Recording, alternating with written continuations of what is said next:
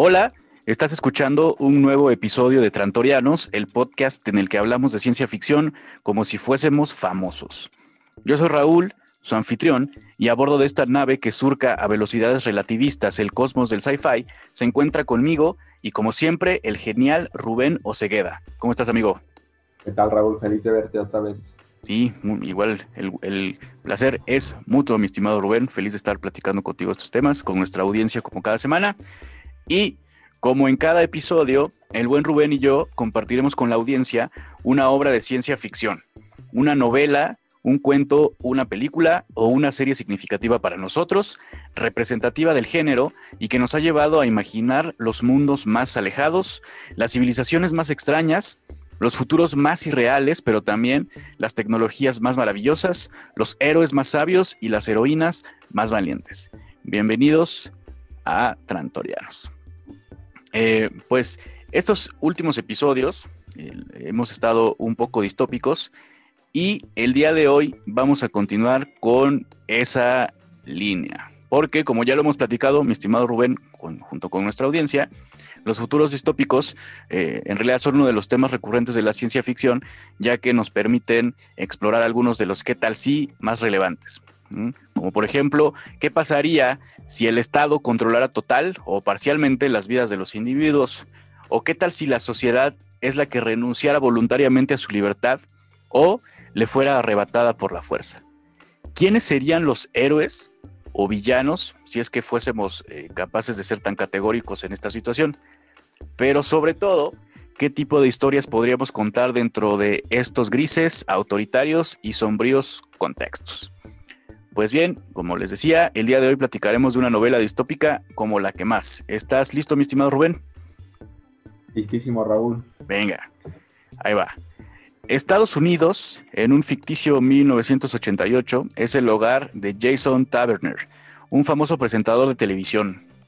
Tiene 42 años, es atractivo, rico, muy famoso, de hecho cuenta con al menos 30 millones de espectadores cada semana y sobre todo su talento va más allá de su histrionismo frente a la cámara. También es un prolífico cantante. Como consecuencia de todo lo anterior, para Jason Taverner, la búsqueda de parejas sexuales le resulta más fácil que para mí bajar al Oxxo por un refresco y unas papas. Es todo un don Juan. Lo anterior, claro, es parcialmente resultado de su naturaleza de seis, humanos mejorados genéticamente y que, claro, sobresalen en todos los campos del conocimiento, la técnica y el arte humanas en las que decidan concentrarse un poquito de trampa, pues.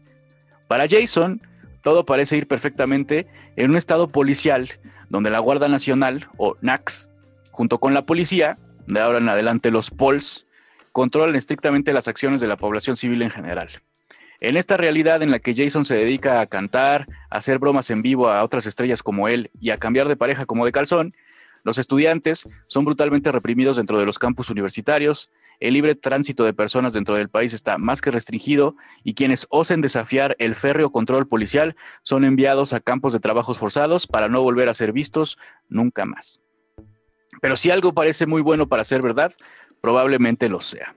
Un mal día, Jason se despierta en un cuarto de hotel y se da cuenta de que el mundo lo ha olvidado. No, mejor dicho, el mundo jamás lo ha conocido, pues ya no existe ningún registro de su nacimiento, no posee ningún documento que lo acredite como ciudadano y por lo tanto no puede andar con la libertad de la que gozaba en sus días de fama. Su agente, su abogado y una de sus amantes parecen haber eh, jamás haber escuchado su nombre y en general, de un día para otro, Jason se ha convertido en una no persona, un indeseable, objeto de persecución policial que por supuesto la única acción para la que son eficientes es para propinar madrizas, privar de su libertad y desaparecer perseguidos políticos como yo cuando desaparezco esa bolsa de papas. En una carrera contra el tiempo, sin pistas, sin fama, sin amigos y sin identidad, Jason debe descifrar el misterio de su desaparición en un Estados Unidos plagado de retenes policíacos, taxis voladores y drogas recreativas. Por otro lado, para Félix Buckman, general de la policía, la desaparición de Jason también es un misterio que desea resolver cuanto antes. ¿Quién ha sido capaz de borrar de los archivos de la policía todos los registros de Jason? Los mismos archivos que son usados para vigilar, a veces exonerar, pero sobre todo procesar a los ciudadanos incómodos y sobre todo con qué propósito. ¿Qué tan poderoso es en realidad este sujeto como para ser capaz de dejar de existir a voluntad? Para Félix, el arresto de Jason no solo se trata de un hecho de rutina o de, un, o de sádico placer, también representa quizá uno de los mayores retos de su carrera y de su vida personal, afectada por su ligera disidencia ante las más fascistas acciones del cuerpo policíaco al que pertenece. Estoy hablando, por supuesto, de Fluyan mis lágrimas, dijo el policía, novela publicada en 1974, mismo año que Los desposeídos de Ursula K. En la que el maestro Philip K. Dick nos lleva de nuevo de paseo por un distópico mundo donde los telépatas y las colonias en Marte y la Luna son reales, pero lo que no termina de definir para su público lector es precisamente esa palabra, real. Ahí está, mi estimado Rubén. Fluyan mis lágrimas, dijo el policía. Ahí está, Raúl otra novela de Philip K. Dick y otra novela donde se aborda el tema de la realidad, que al final eso va a tratar un poco, eh, al igual que Blade Runner y Ubik y otros más de este maravilloso autor. Otra vez eh, coquetea con la idea ¿no? de qué es lo real, qué es lo irreal, eh, el ser humano, qué posición juega en este mundo que queremos real, pero del cual no estamos seguros, hasta que hay alguna revelación que hace replantearnos todo esto. Es una novela muy corta, además, como siempre, estas novelas cortas, eh, que a mí me gustan mucho porque son cortas precisamente. Sí. Eh, son, eh, la verdad es que no necesita muchas páginas para plantear escenarios catastróficos o realidades loquísimas. Y otra vez más, igual que como decía en el capítulo de Ubik y en el de Blade Runner, yo pienso que esta historia, como otras más de otros autores, otra vez es más importante lo que plantea el escenario eh, del cyberpunk post-apocalíptico. Correcto. Que realmente lo que pasa, que también es muy interesante, por supuesto. Pero bueno, ya lo iremos eh, como desglosando. De entrada, pues es un mundo muy orwelliano, ¿no crees, Raúl? Un mundo demasiado eh, pues, fascista, podríamos decir. Sí, correcto.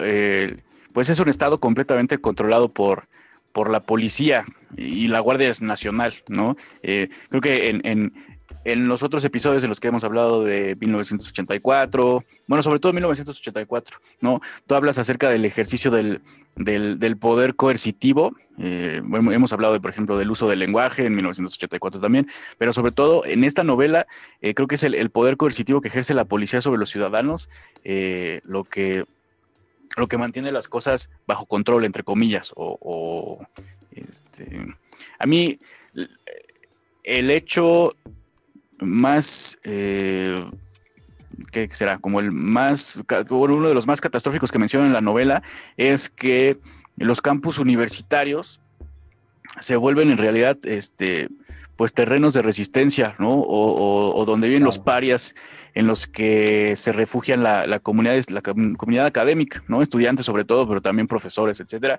Cuando pues, pues no, no, eso está, eso está mal de entrada, desde donde lo veas, no, tendría por qué el Estado eh, demonizar a los estudiantes eh, o a la comunidad académica, ¿no? La, la, mutila de entrada. O sea, esa, ese hecho, esa coerción que, ejercen sobre, sobre los estudiantes, levanta muchas preguntas que en la novela no lo mencionan, pero que. O sea, por ejemplo, de, dónde vienen, este, cómo se transmite el conocimiento, ¿no? Si las, si las universidades están prohibidas o si las universidades son socialmente mal vistas, o si la figura del estudiante es vista como, como un indeseable, por poner un ejemplo. Y si, y si no se puede transmitir el conocimiento como se tendría que transmitir, o, el, ciclo educativo no existe en tal forma, ¿cómo progresa esta sociedad? ¿no? Que es, obviamente uno de los métodos de control que ejercen los estados totalitarios sobre la población. Entonces... decías, Raúl, de Úrsula Levin, eh, respecto a los desposeídos, que hablaba de una utopía ambigua. Correcto. Y aquí es una distopía totalmente, aquí no hay ambiguo. No, aquí no, no hay... Fascista. Totalmente, no hay nada. De entrada, algo que me gusta y a la vez me disgusta un poco de Philip K. es que te mete en, en rollos muy interesantes, muy atractivos, pero que los deja ahí como votando y ya no aborda mucho después. Sí. Es como un escenario que plantea pero como que al menos a mí me pasa que me quedo con ganas de seguir saliendo más. Eh, siento como que algo me estoy perdiendo, ¿sabes? En Ubik me pasó algo parecido. Ubik me gustó muchísimo, fue una novela eh, también loquísima, pero al final es como esta sensación de, bueno, sí lo comprendí, no lo comprendí, eh, por dónde va esto. Y aquí también pasa, ¿no? Por ejemplo, habla eh, Philip K. Dick de una segunda guerra civil, eso me pareció interesante. claro, sí, sí, Una especie de guerra otra vez, eh, pues casi diría como eslavista, neo, neoesclavista o neo, neoconservadora, ¿no? Correcto. Planista, ¿no? Eh, prácticamente los negros fueron exterminados de la nación. Sí. No hay personas afroamericanas. Eh, es un estado, pues, nazi, diría yo, o sea, donde hay más campos de concentración que Oxos, prácticamente. sí. La opresión es, fíjate que la opresión, yo la veo aquí, no solamente coercitiva, sino también simbólica, porque un poco abordando la vida de los ricos y privilegiados, eh, es interesante cómo a través de la vida de los privilegiados puedes ver cómo viven los demás. Es importante esto, Raúl, porque en las novelas distópicas, sí o no, casi siempre vemos el punto de vista del oprimido, ¿no? Sí. Cómo el oprimido, eh, pues, está siendo oprimido, cómo lucha contra un sistema, el revolucionario que no lo dejan ser libre, ¿no? Pienso en Montag, por ejemplo, ¿no? En, eh, Winston, eh, de, la novela de George Orwell, estos personajes, ¿no? que, que, son eh, antisistema o que viven en un barrio pobre, eh, donde no hay condiciones para salir adelante. Y aquí al revés, la, vemos toda la situación desde el punto de vista de un cantante rico, guapo, eh, talentoso, estrella de televisión. Y como que vemos toda esta opresión de manera periférica, no abordamos nunca, o sea, en la novela nunca se ve un campo de concentración, no lo vemos cómo es, cómo es por dentro, eh, te lo imaginas que es peor, creo, ¿no? Pero no lo ves. Y eh, creo que Jason Taverner, vamos a platicarlo ahorita si gustas, pero creo que nunca se da cuenta, o sea, él nunca reflexiona, nunca le cae el 20 en realidad de lo privilegiado que es. Totalmente. Hasta que lo pierde. Pero aún, perdiéndolo, eh, él nunca pierde ese estilo, esa, ese, esa mentalidad de privilegiado. Nunca, eh, pues nunca se preocupa por, por lo que ve alrededor, él se preocupa por salvar su propio pellejo, pero no piensa en, en hacer nada por esas personas. Claro, él, eh, sí, totalmente de acuerdo. Primero, desde que sí, la, la perspectiva de la que vemos es obviamente de una persona privilegiada dentro de este sistema policíaco que también me llama la atención eh, que en un sistema tan controlado por la policía exista, es que no sé cómo llamarlo, pero como un mundo de la farándula tan redituable o tan, tan importante, ¿no? Porque este cuate, Jason Taverner, es como el, conductor de, uno de los programas más vistos y además tiene su carrera como cantante y además no es el único, existe toda una, todo un mundillo, eh, pero bueno, aterrizando un poco lo, lo que decías, sí, totalmente. Jason durante toda su aventura desde que pierde... Eh, su identidad desde que deja de existir, por llamarlo de alguna manera, en ningún momento eh, se pone a pensar en cómo vive la gente. O sea, él sí, sí sufre, definitivamente, por supuesto, porque le, son arrebatados todos los privilegios que posee. ¿no? Pero no, o sea, nunca, en, general, creo que nunca se cuestiona el status quo, ¿no? Simplemente quiere recuperar lo que es suyo y ya, sí. Claro. Hacer algo para regresar a su mundo anterior que él conocía, pero incluso aunque no sabemos mucho de él, de su vida antes de la catástrofe que vive personal. Sí. Sino que el mundo que leemos aparece prácticamente un día después de que comienza el, comienza el libro, prácticamente un día antes de que nadie recuerde su existencia. Correcto. Así que no leemos muchas páginas realmente sobre su vida antes de ese momento, pero a lo largo de la historia vamos viendo, por lo que va recordando, platicando en los diálogos, en lo que se va desarrollando, que realmente tenía él no solo muchos privilegios, sino que además se congratulaba él y muchos famosos de abusar de esos privilegios. Por ejemplo, algo que me llamó la atención es que da la impresión de que es un mundo también hipersexualizado. Es correcto. Eh, pero es una sexualización no igualitaria, Raúl, porque es siempre un abuso, una opresión sexual del privilegiado hacia el que no es privilegiado. Es decir, son varios famosos, no solo Jason, sino su misma chica, Heather Hart, eh, y otros personajes que van apareciendo eh, o que van siendo nombrados, aunque no aparezcan, que usan su fama, riqueza y exposición mediática para acostarse con quien quiera, por ejemplo. Claro. sí. y, sacar provecho de eso, pues. Sí, eh, es, exactamente, ¿no? Lo, vemos. Raúl, son, es como un fuero eh, tienen ellos de hacer lo que quieran, prácticamente eh, cualquier, incluso cualquier abuso sexual es no solo permitido, sino tolerado y, y hasta aplaudido, diría yo. Sí, Sí, totalmente de acuerdo, mi estimado Rubén. Ahora, hablando de esta eh, impunidad de la que gozan, por ejemplo, eh, por, supuesto Jason Turner, pero también Heather Hart eh, y muchos otros miembros del mundo de la farándula en esta realidad, por lo menos ellos dos, o sea, Taverner y Heather Hart, tienen una ventaja adicional sobre el resto de la población, que es esta naturaleza de seis eh, que también, como bien dices, Philip K. como que presenta premisas bastante interesantes y luego no las desarrolla, ¿no? Que también, por, o sea, yo me quedé pensando, ¿por, ¿para qué existen los seis? ¿O con qué propósito los creó este doctor? Los creó? ¿Qué tienen? Sí, no, nada más dice, bueno, estos güeyes son, fueron mejorados genéticamente y son los mejores en lo que hacen y ya, ¿no? Pero mi punto es, añadiéndole a su fama, o más bien, es que tampoco lo explican muy bien. Sí, o sea, si son famosos por, por su naturaleza de seis, ¿no? Son más listos, son más talentosos, lo que sea o, o el los lleva a ser famosos y ricos. Exactamente. Pero entonces, pero, pero sí, exactamente ese, ese, ese poder que tienen es eh, pues muy difícil de pues de, cuestionar, ¿no? O sea, mientras, sobre todo, bueno, mientras sigan las, las, este, las pocas reglas o las, o las, que las apariencias para no meterse en problemas con la policía, este, en realidad son prácticamente impunes, porque vemos más adelante en la novela este, que cuando se culpa a Jason Taverner del asesinato de, ya me estoy adelantando un poco, pero spoiler, spoiler. sí, del asesinato de la hermana del, general Félix Bockman, este, pues en realidad sí lo, lo, empieza a buscar la policía, ¿no? O sea, hay ciertos límites de lo que pueden hacer, pero y eso es otra cosa también importante que dijiste. Vemos muy poquito de la, de la realidad privilegiada de Jason Turner, pero sí podemos darnos cuenta que en realidad el güey no le tiene miedo a nada, ¿no? Está en su burbuja perfecta donde se cree intocable, porque a lo mejor sí lo es, pues. Este... Es un personaje arrogante, sí. vanidoso. Correcto. Yo me lo imagino como una especie de Frank Sinatra, mi estimado Rubén. Simpático. Sí.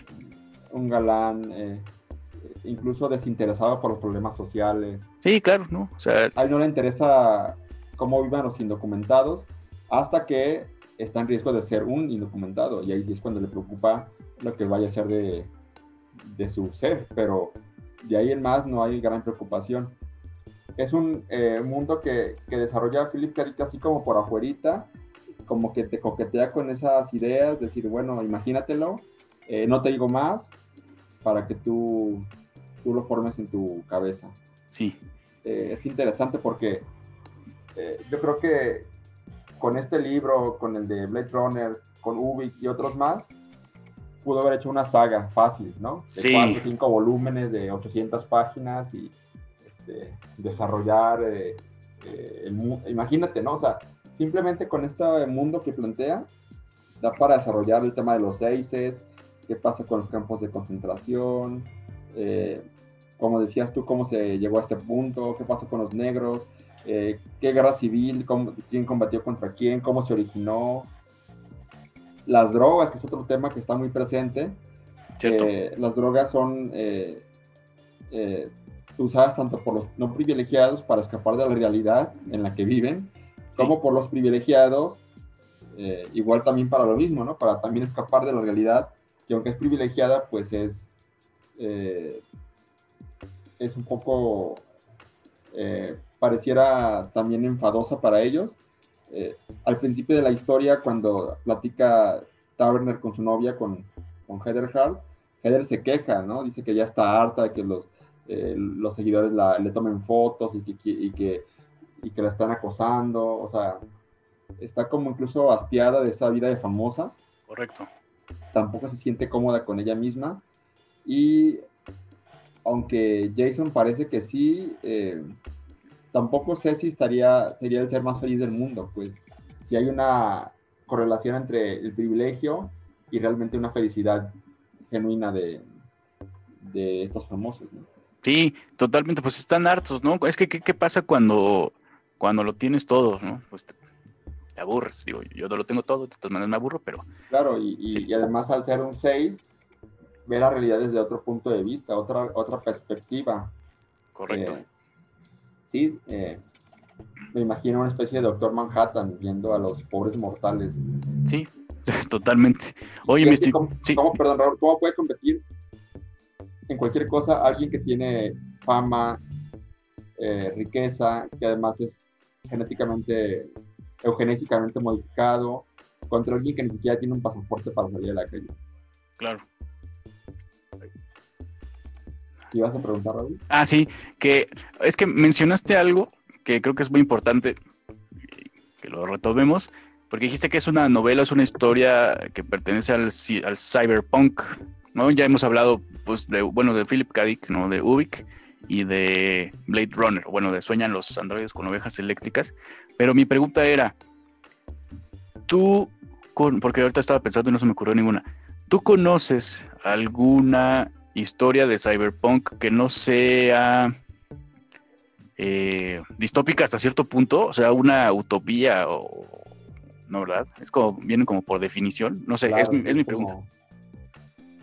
Si piensas en cyberpunk y piensas en el mundo post-apocalíptico. Sí, correcto. Un mundo que acaba de salir de, o de una guerra o de una invasión o una bomba radioactiva que aniquiló la vida en la tierra, algo así. eh, Sí, claro, está, por no, ejemplo... No, podría decir que, la novela de Ursula K. Le sea cyberpunk. Creo que no, no entraría en este, en este No, no, pero, no, pero pues sí, creo que tienes razón. O sea, en, realidad... tampoco. No. Aparte, porque se, me ocurre las, se me ocurren las de Mad Max, las películas, pues. Claro, sí, claro. claro este, ¿Qué otra? Bueno, pues ver, en general todas son este por ejemplo, ¿qué será? ¿Qué será? Bueno, otra película además de la de Cyberpunk, la de, este, que, esa está basada también en un cuento de Philip K. Dick, que a lo mejor estaría padre que lo discutiéramos en otro episodio, pero este, la del Vengador del Futuro, la de Arnold Schwarzenegger. Este, no sé si has visto esa película, también está, es completamente cyberpunk distópico. No se me ocurren, no sé. Bueno, en general, no, ese, ese era mi punto. Pero bueno, volviendo un poco a, la historia, este, pues en realidad, bueno, lo primero, la bronca en la que se mete eh, Jason Taverner al principio de la historia, es decir, la razón por la que creemos al principio, por lo menos, que es la causa de que desaparezca de la faz de la Tierra, bueno, o sea, pues sí, se ha olvidado, se ha convertido en una no persona, es en realidad porque el güey, eh, pues como decíamos, tenía varias parejas y una de las parejas sexuales eh, que tenía, pues se enoja con él y trata de matarlo eh, a través de un, eh, pues como una especie de parásito, parásito, una esponja, no me acuerdo cómo se llama la esponja, no sé qué, este, no, me acuerdo. Y entonces a partir de ahí es cuando se despierta en el cuarto de hotel y ya nadie lo recuerda. Como bien pensionábamos, este, al no tener ningún tipo de documento es incapaz de transitar libremente por las calles de la ciudad, que me parece que es Los Ángeles. Eh, y pues lo primero que hace, por supuesto, es conseguir o buscar a alguien que sea capaz de emitir documentos falsos. Y es ahí cuando conoce a dos personas. El primero que se llama Eddie McNulty, que luego vamos a descubrir que es, no es quien aparenta ser, y a Katy, que es precisamente la persona que se encarga de, de emitir todos estos documentos. La realidad, mi estimado Rubén, es que ninguno de estas dos personas, bueno, sí se dedican a lo que parecen dedicarse, pero en realidad son, pues son informantes de la policía, ¿no? Entonces lo meten a Jason Taverner en más problemas y a través de ellos, de sobre todo de McNulty, que es directamente parte de, del cuerpo policíaco, en realidad Katy solo es una especie de informante, eh, es que el caso de, la desaparición de Jason Taverner llega a, oídos de otro personaje también bastante importante dentro de la novela, que es el general Félix Bockman. ¿no? Félix Bockman, como bien lo dice, su rango está casi hasta arriba de la estructura pues, jerárquica de la policía. Creo que me parece que solo hay como dos personas arriba de él en todo el país.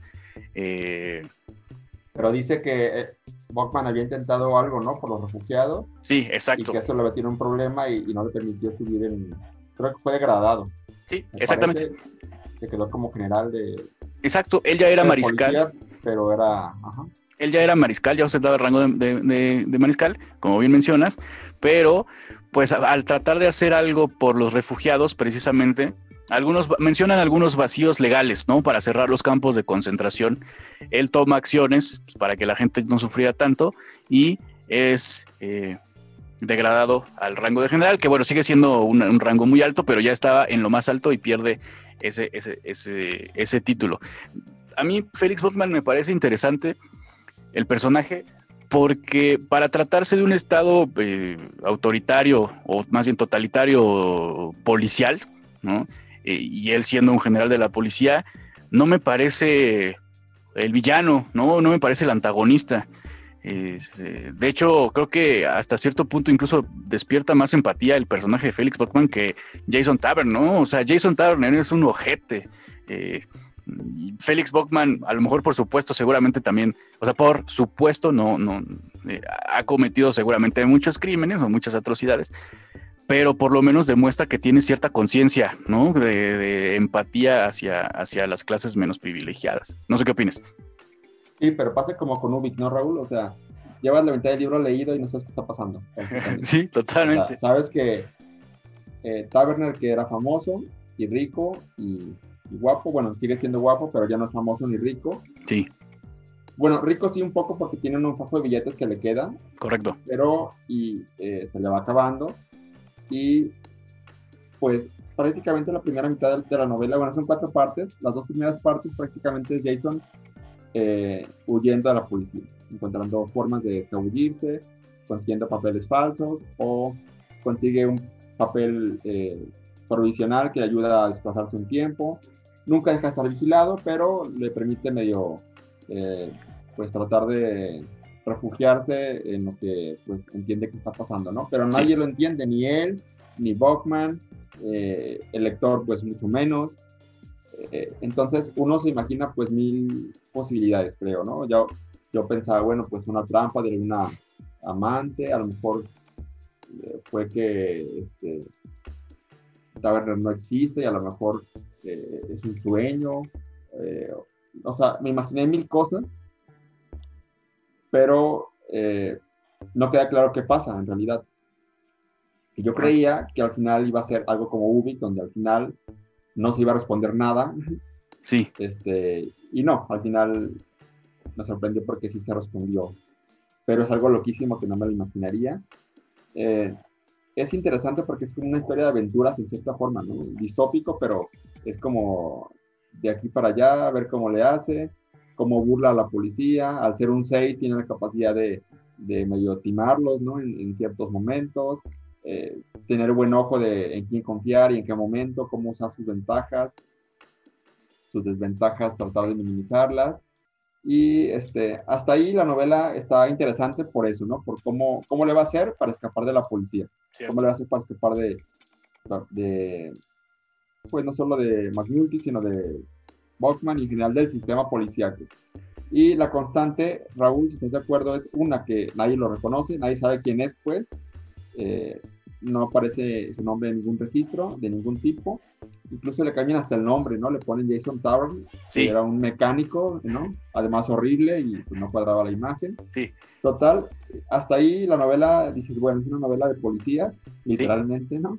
Pero, policías, pero eh, creo que una primera pista de que algo anda mal en la Matrix, en la realidad, es, si estás de acuerdo, cuando llega a un antro, porque obviamente el tipo, aunque va huyendo de la policía y no sabe qué está pasando, el tipo pues va a ligar al chaval, Como sí.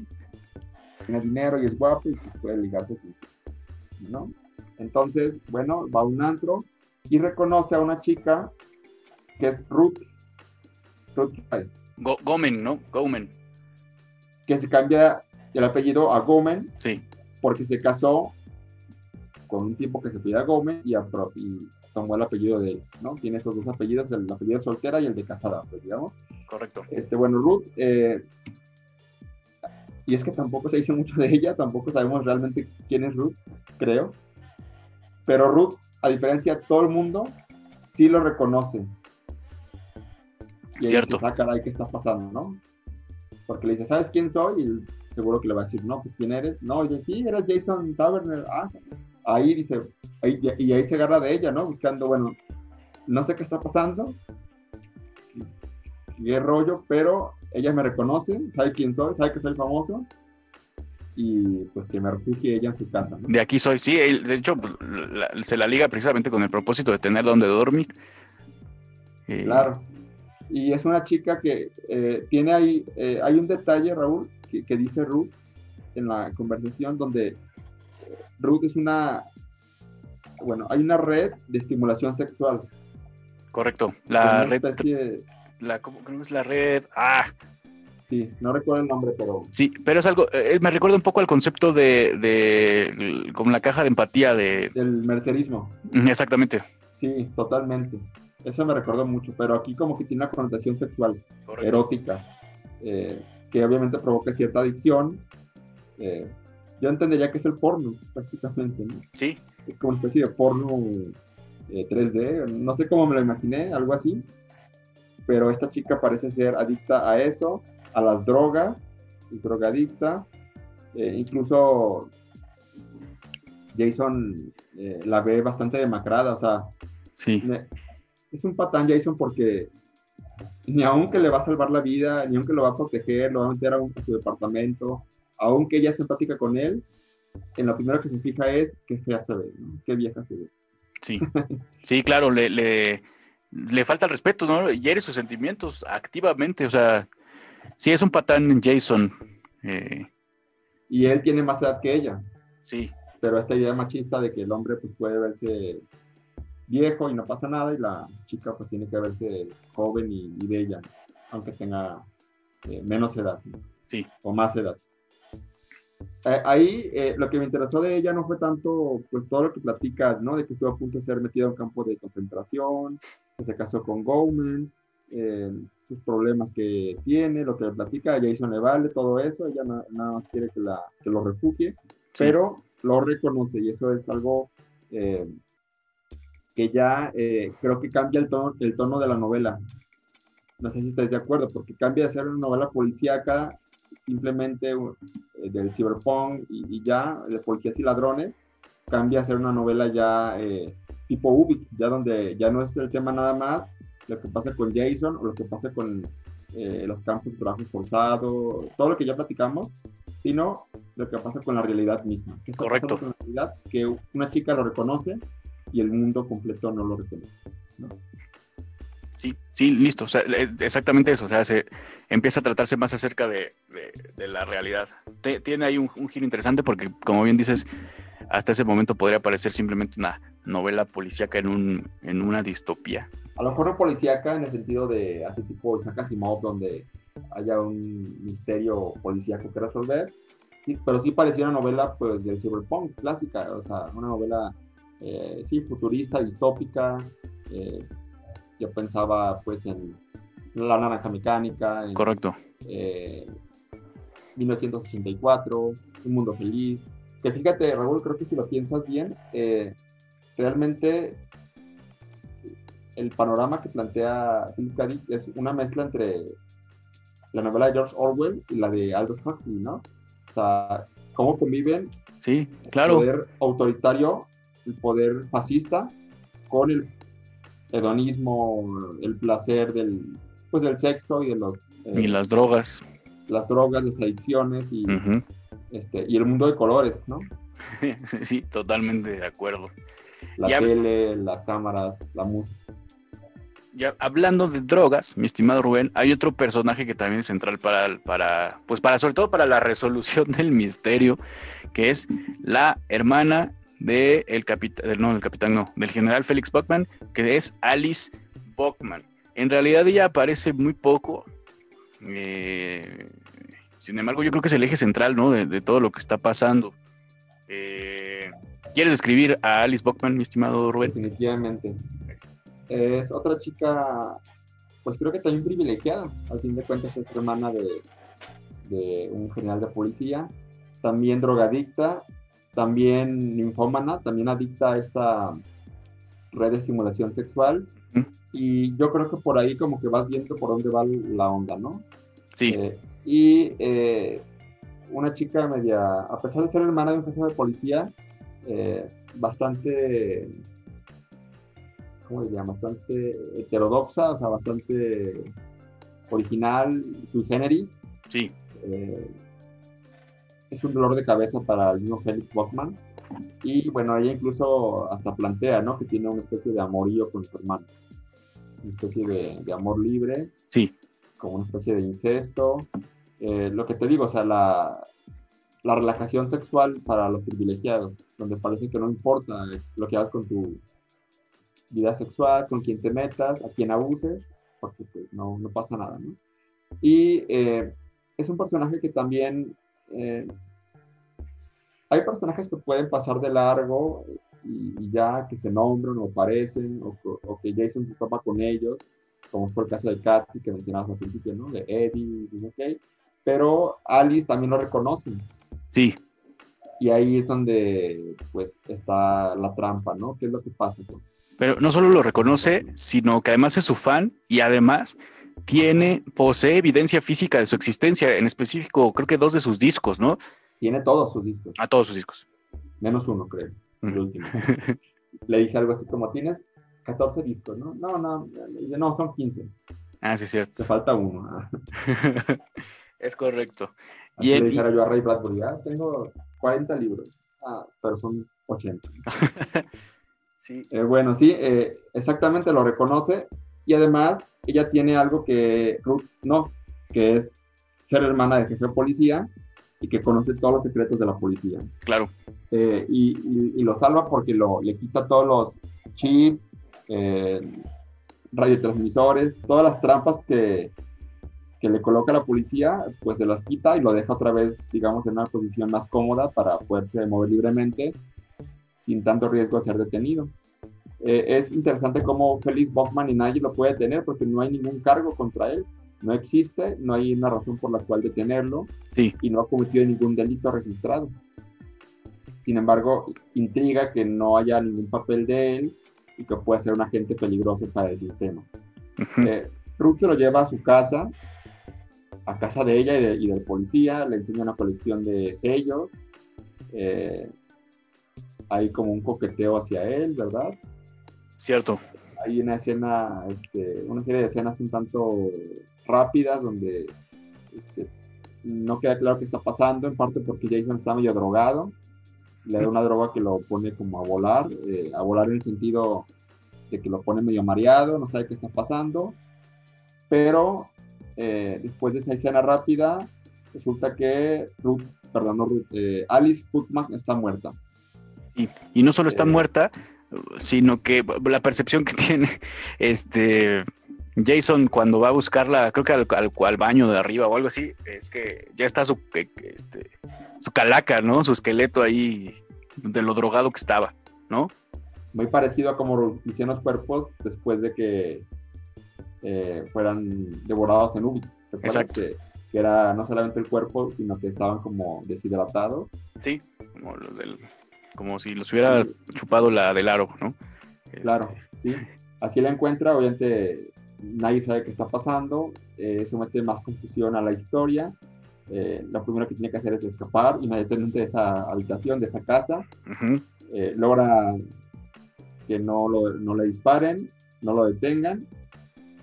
Pero a partir de ahí, eh, magia, aparecen todos los documentos de Jason Taverner. Aparecen los archivos, aparece todo su papeleo y no solamente eso, sino que a Jason lo empiezan a reconocer. Como, y no solamente reconocer como persona existente, sino como un famoso cantante de pop y dueño de una audiencia de más de 30 millones de televidentes diarios. Correcto. Eh, pero ¿por qué? ¿A qué se debió? O sea, ¿qué, qué está pasando? ¿Por qué? ¿En, qué momento? Eh, nadie lo entiende. Creo que nadie, ni él mismo, ni Bachman, ni...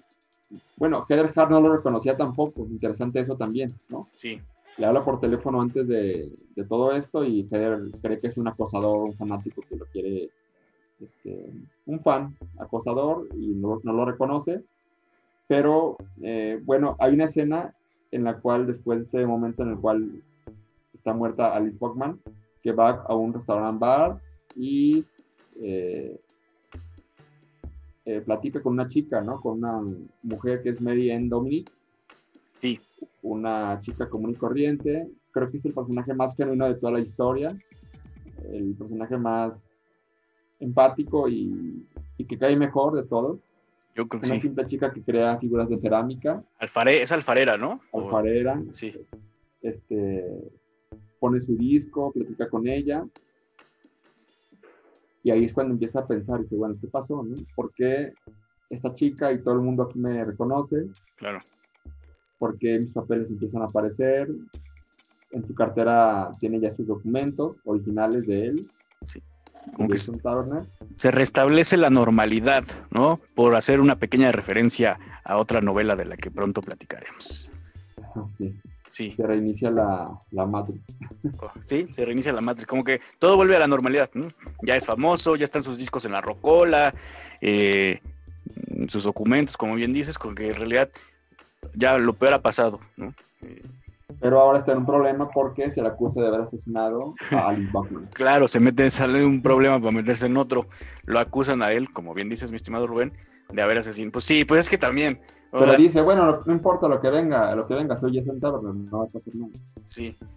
Pero, por ejemplo, Heather Hart, oh, creo que des- después de que es acusado del asesinato de Alice, que bueno, nada más hay que mencionarlo, que sí es una pésima persona Jason Taverner, pero no es un asesino, no fue su culpa, no la mató. Contacta a Heather Hart, este, Nuevamente. Ajá. Y en realidad lo único que hace, bueno, no, ni siquiera es una de esas raíz de eso, pero eh, pues de alguna manera la, la incrimina o la implica en, en este crimen del asesinato del que, se, del que se le acusa, ¿no? Entonces Heather Hart le dice, no, estás loco, va- o sea, Claro. pues entrégate, güey, o sea, ya te está buscando la policía, te va a agarrar, te va a mandar a un... Sí, ya saliste en en el periódico. De hecho, ella va a verlo, ¿no? Ella lo, lo va a ver a, no me acuerdo a qué lugar, un hotel, me parece, con el periódico, con los titulares de extra, extra. Jason Taverner es acusado del asesinato de la hermana del general de policía. Y casi, y abajito dice, ¿no? Casi, casi, este, Heather Hart implicada también, ¿no? Este. Pero bueno, pues se entrega. Se, termina entregando ante la policía, va por su propio pie a las instalaciones, al cuartel general de la policía con el mismísimo Félix Bockman, que la verdad, en, a principio de cuentas, podría parecer una maniobra estúpida, ¿no? ¿Para qué te vas a meter? Si te está buscando toda la policía y sabes que- que se te acusa de, de haber matado a la hermana del mero mero, pues ¿para Pero qué? no le importa Raúl porque él viene de no ser conocido por nadie a volver a ser famoso. Bueno, sí es cierto que yo creo Él que... se siente empoderado, se siente, dice, otra vez soy Jason Taverner, soy rico, famoso, y eso me va a hacer sobra para lo que venga. Creo que tienes razón. Creo que para, para Jason Taverner, o sea, en su, Es un alivio Ajá. famoso nuevamente. en su egocentrismo, en su burbuja, en su privilegio, o como le querramos llamar, este. O sea, la- el peor destino que podría haber tenido es que nadie lo recordara, ¿no? Y ahora que ya lo recuerdan y que otra vez es famoso, pues, ah, pues me acusan de asesinato, pues no hay pedo, o sea, ya soy otra vez yo, ¿no? Ya soy otra vez famoso. O sea, no, no le parece tan grave, supongo. Justo le habla a Bachman, dice, quiero hablar con Bachman, pásenmelo. Sí. Exactamente. Entonces, bueno, el misterio nos es revelado eh, a través de, de un poco la, el- la explicación que da uno de los, este, pues que como de los forenses, ¿no? De los que hacen la autopsia. Phil Westerbrook. Él. Phil Y- Westerbrook eh, es el que da una explicación eh, casi al final de la historia. ¿Y cuál es, Raúl? ¿Y cuál es?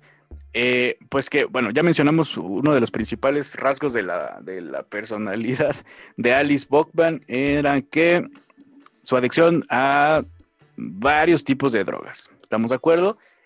Eh, sin embargo, se le va de las manos un poco la, la adicción porque empieza a experimentar o empieza a meterse una droga que está catalogada con el nombre de KR3. que, según nos explica este forense, es una droga que es capaz de, eh, de alguna manera, alterar la realidad misma. A ver si lo, a ver si lo entendí bien, mi estimado Rubén. Si, la voy regando, me, me vas ayudando. Eh, bueno, es eso, una cosa importante. Alex, Alice Buckman es, se droga con esta, esta, sustancia que, es capaz de alterar la realidad. Dos, Alice Buckman es muy fan de Jason Taverner. Al meterse esta droga que es capaz de alterar la realidad eh, y al ser sujeta, eh, uno de los objetos de la percepción de la, realidad de, Alice es la existencia de, Jason Taverner, le, llaman creo que como un, punto, no sé, un punto de realidad. Entonces lo que hace es eh, enviar a Jason Taverner a un, a, un, a una especie de realidad o a un universo donde él no existe. Y los efectos activos, no sé si psicoactivo sea la palabra correcta, pero los, efectos activos de la droga evidentemente duran mientras eh, pues Alice está bajo estos mismos efectos. Por eso, y esta es la, razón por la que todo vuelve a la realidad, tras su muerte a causa de una sobredosis, pues los efectos se desvanecen y tanto Jason Taverner como todas las personas que, están de alguna manera a su alrededor, Félix, Heather Hart, eh, el mundo en general que conocía a Jason Taverner, empieza otra vez a percibir la existencia de, este güey, de Jason. Entonces, eso es lo que nos explican. Este, por eso, al meterse drogas eh, que son capaces de alterar la realidad, borra la existencia de Jason Taverner y al morir y desvanecerse sus efectos, Jason regresa a la existencia. O sea, la droga deforma la realidad. Correcto, es una droga que es Tuya y de las personas que están en tu cerebro. Exactamente, total. cierto afecto, cierto, eh, cierta relación en las ondas cerebrales, ¿no? O sea, las ondas cerebrales, al estar eh, alteradas, eh, llegan a alterar el espacio-tiempo de quien esté en esa onda cerebral creando una especie de mundo alterno, de un mundo paralelo, que existe durante cierto tiempo, durante el efecto que duran las drogas. Alice Buckman eh, le dice a Jason que estaba volando, dice, estoy drogada, ¿no? En este momento estoy drogada y tú también estás drogado. Y, y parece un dato que no es muy importante en el momento, pero después cobra relevancia, porque, sí, como dice, dice Raúl, al morir ella, ya no hay persona drogada y ese mundo paralelo desaparece y Jason regresa a su realidad nuevamente. Correcto. Y uno, diría, ¿por qué solamente Jason queda, queda como borrado, como, queda como borrado de, la realidad? Y también es hermana de Felix Bockman. O sea, ¿por qué Felix Bockman no le pasó eso? Pues porque no le pasó eso a, eh, no sé, a la gente que ella conocía. Y se explica por qué ella estaba obsesionada con Jason Taverner y eso fue lo que hizo la diferencia quizás, ¿no? Claro, su, fan... su obsesión que su psique, su, psique estaba, digamos, eh, llena de pensamientos de Jason Taverner, por eso fue sobre él el efecto. O sea, la que se drogó fue ella y el que fregó fue Jason Taverner, ¿no? Sí. O sea, tú te metes unas tachas, Raúl, y al otro día tu crush amanece sin saber quién es, ni dónde está parada, ni nada. Sí, sí, correcto. Algo así, ¿no? Sí, y entonces, pues ese es el gran misterio. Así que eh, si algún día te pasa eso, puedes pensar que a lo mejor alguna fan está drogada. Está drogada, sí. Esperemos que no pase eso nunca, mi estimado Rubén. ¿O por qué no? Algún fan puede ser hombre también. Sí, también, claro. Eh. Pues a Jason no hace nada prácticamente y le cae de, ahora sí que sin deberla ni temerla le cae de fregadas esta realidad. Correcto.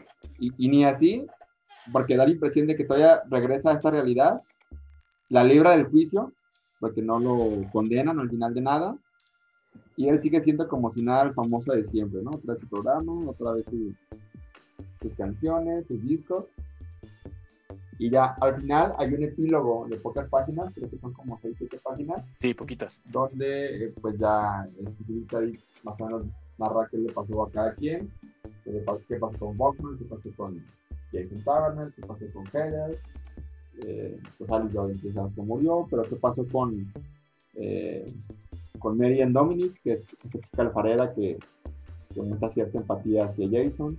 ¿Qué ¿Mm? pasó con Katy?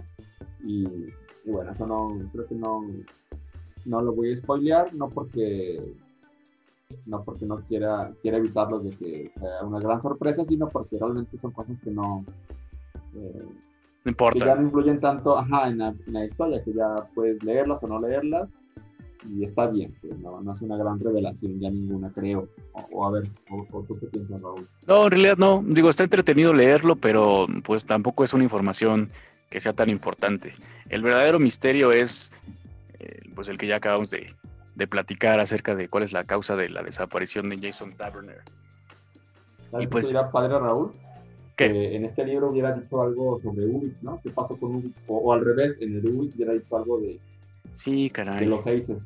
Sí, Hacer da- como su, su mundo, pues, su universo. Eh, su universo pintartiano. Sí, sí, sí, sí, sí. Sí, ese es, lo que platicábamos, ¿no? Que, que las premisas que planteas están bien interesantes y dan para varios libros, o para varias historias, o para elaborarlo muchísimo más. Pero fíjate, estaba pensando, eh, no sé si también tengamos que agradecerlo, que agradecerle a Philip K. Dick que nos deje, que nos haya dejado con ese misterio, porque por ejemplo, ¿qué es lo que está pasando ahorita este, con las películas y con las series, ¿no? Este, hacen una serie, eh, la, la que sea muy buena, una temporada, una primera temporada magistral, a la gente le gusta, y entonces a la de a huevo se avientan la 2, la 3 o la 4, y, y ya, como ya, déjenlo ir, o sea, ya están bien chafas las temporadas, ya, por favor, ¿no? Entonces, a lo mejor, Sí. Per- perdón, Reloaded, o sea, Ah, sí, sí. y- sí, sí, ¿no? Y, de regreso otra vez, perdidos en Tokio, lo que sea, ¿no? Este, como Scary Movie, ¿te acuerdas? sí, sí, exactamente, ya, ya, por favor, ya. sí, y Furioso, no la risa en vacaciones, ¿no? Este, sí, hay un Incluso buen... Pasa, pasa en series de ciencia ficción también, en grandes autores, grandes escritores, que, que lo hemos dicho, ¿no? Que dices, no, está la saga de tal serie, o sea, tal libro, la saga, pero el bueno es el uno, ¿verdad? El libro Exacto. uno es el bueno y los demás están bien, pero Pero no tanto. puedes leer el uno. Sí, totalmente de acuerdo. Entonces, a lo mejor, Porque Aquí lo que hizo Dick fue hacer joyitas separadas y está bien. sí, sí, se agradece. o sea, y ya imagínense lo que ustedes quieran. Esta es la historia que quería contar y ya me vale, madres. Lo, creo que, lo cual creo que también es algo positivo, pero pues sí, siempre nos va a dejar con esto, este, este misterio. Eh, pues ahí está, mi estimado Rubén. Fluyan mis lágrimas, dijo el policía. El título está bastante interesante, eh, déjeme decírtelo. Ajá. Eh, creo que tiene que ver, eh, se- viene de, a, a Félix Bockman le gusta, ¿es a Félix Bockman? Le gusta cierta música del, del siglo XV, ¿no? De los Siglo 1600 XVI al siglo XVI, eh, de Joe, John Dowland. de Don Dowan, que es de ahí de, es una aria, ¿no? Me parece, un aria, ¿cómo se dice? ¿Un aria o una aria? Bueno, una canción, este, de, de- de- John Dowland, eh, siglo XVI. Correcto.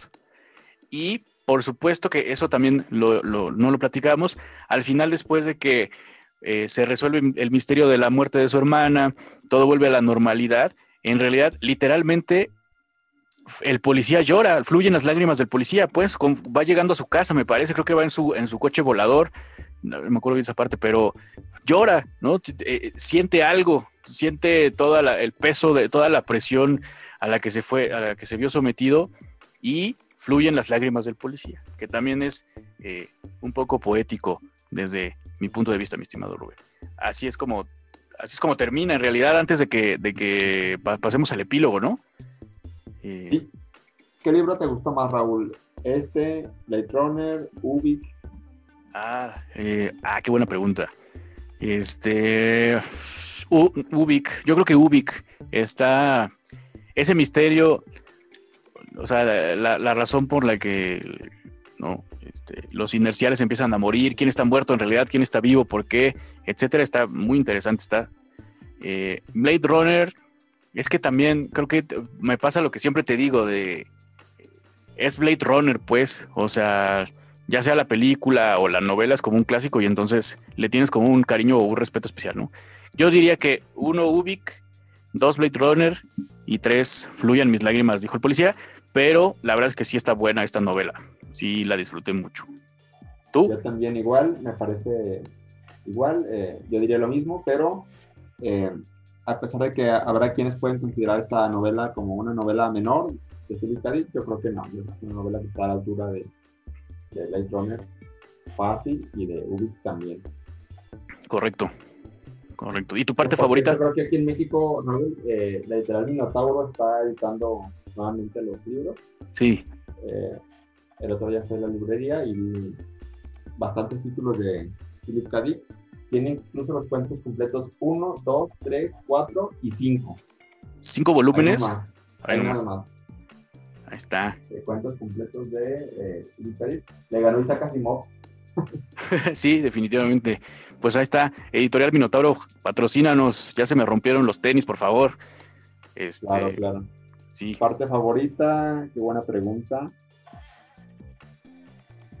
No sé, creo que.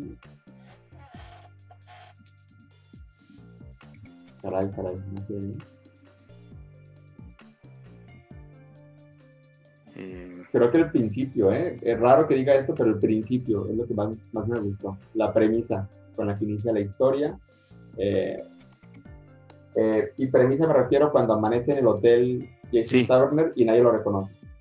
sí, cuando le habla a su jefe y ¿qué, quién eres? Y le habla a otra persona y quién eres? Y ah, caray, ves cartera y no hay documentos. Y dice, sí, me va a crear el payaso aquí. Y, y piensa que puede hacer en el momento. Ahí es cuando eh, más lo disfruté porque me imaginé que qué haría yo en esa situación, qué podría hacer yo. Ya. Eh, sin papeles en un estado policíaco donde no puede ser indocumentado. sí, claro.